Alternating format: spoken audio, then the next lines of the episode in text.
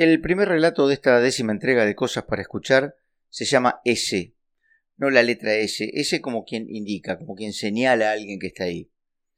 El segundo es Distracciones y se trata... Bueno, ya vas a ver.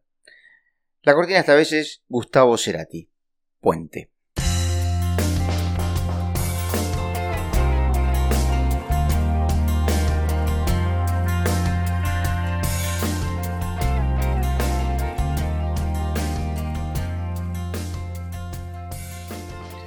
El tipo no tenía ningún nombre.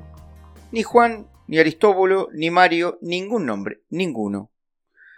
Para nombrarlo, la gente lo llamaba de diversas maneras, pero siempre se trataba de apelativos breves, eventuales, de palabras que se consumían de inmediato, que enseguida nomás ya no tenían ningún valor. Así había alguno que le decía por hoy, nada más que por hoy, ¿eh? el de remera salmón, o el de gorra, o el que recién compró un par de cervezas, o ese que me miró así, tan raro. Lo llamaban de esa forma un rato y después ya no. Después ya había cambiado el mote, ya le había mutado en otro y entonces sería llamado con otras palabras, con distintas aseveraciones, todas así de ocasionales, todas así de fugaces. De tanto andar sin nombre, sus amores de un rato lo olvidaban al no poder nombrarlo. Solo de vez en cuando los atravesaba el recuerdo breve, brevísimo, del que les había besado, o del que les había dicho te quiero.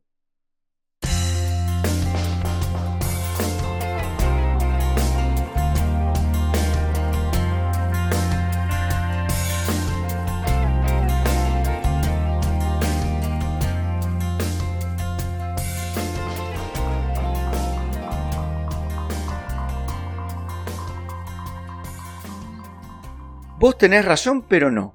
Eso me dijo. Te lo juro. Vos tenés razón, pero no. Yo la miré como preguntando, porque la verdad que la frase era por lo menos contradictoria. Ella vaciló porque mi mirada entre signos de pregunta era razonable. Yo pensé en eso un ratito y me distraje. Siempre me pasa eso en las discusiones. Me quedo pensando en cualquier cosa y me distraigo, como ahora que me quedé pensando que a lo mejor mi mirada era razonable, pero no.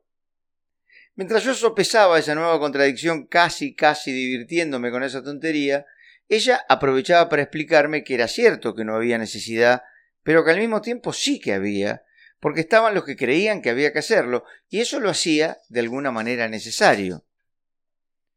Yo hice un esfuerzo para concentrarme en el debate, pero me quedó dando vueltas eso de lo hacía de alguna manera necesario. Ella había dicho eso, ¿eh? lo hacía de alguna manera necesario.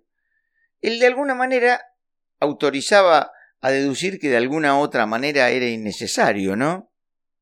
Pero bueno, no dije nada sobre eso para no entreverar más el asunto, y en cambio le insistí afirmando con vehemencia que no era de ninguna manera correcto analizar así la cuestión, que la convicción errónea de algunos no podía considerarse un criterio de verdad, porque de esa manera cualquier cosa sería verdad, y si todo fuese verdad ya no entraría en ninguna parte la mentira, y de golpe todo estaría bien, y nada estaría mal, y a dónde irían a parar lo correcto y lo incorrecto, lo cierto y lo confuso, lo firme y lo resbaladizo.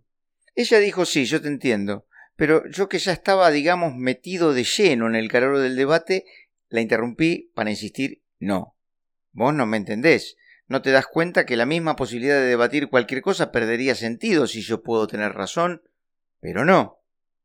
Esta misma discusión sería un ejercicio inútil, un juego banal, una pérdida de tiempo, le dije, y seguí argumentando así un rato, no demasiado, nada más hasta que vi que ella ya no me escuchaba, que se había distraído en alguna otra cosa, así que me callé y me quedé pensando en que el que calla otorga. Aunque vaya a saber, a lo mejor no.